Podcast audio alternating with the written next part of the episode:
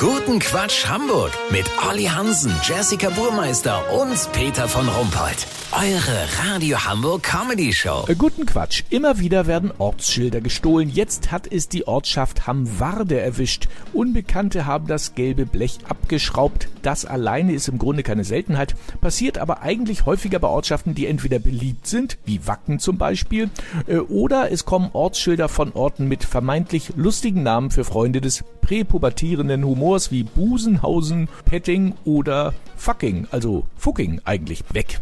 Olli, die Ortschaft Fucking in Österreich wurde jetzt umbenannt, oder? Das ist richtig, Peter.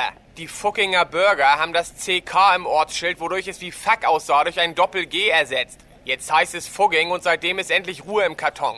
Vor diesem finalen Schritt wurde wirklich alles versucht. Der Bürgermeister hat das Schild mit einem GPS-Sender versehen lassen. Auch wurde die Halterung unter Strom gesetzt. Aber nichts davon hat die Diebe nachhaltig abgeschreckt. Schließlich bekam die Schrift mit dem Ortsnamen eine spezielle Legierung, sodass sie unter Kunstlicht unsichtbar wurde. Zum Beispiel in einem Partykeller, wo das Diebesgut meist aufgehängt wird.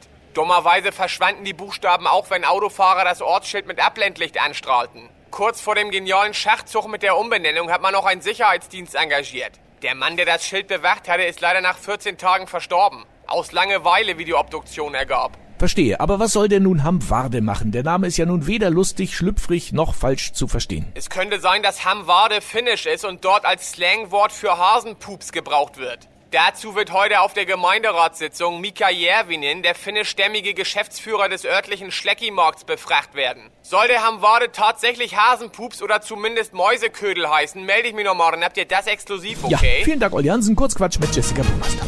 Olympia-Nachlese. Russische Eiskunstlauftrainer sind überwiegend Diplom-Sadisten mit sehr guten Abschlüssen.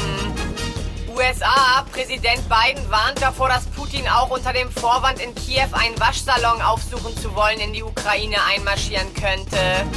Erneute Havarie. Die Hadak-Fähre mit der geplatzten Frontscheibe hat sich in der Auffahrt von Karglas festgefahren. Das Wetter. Das Wetter wurde Ihnen präsentiert von Fleckimarkt Hamwade. Das war's von uns. Wir hören uns morgen wieder. Bleiben Sie doof. Wir sind es schon.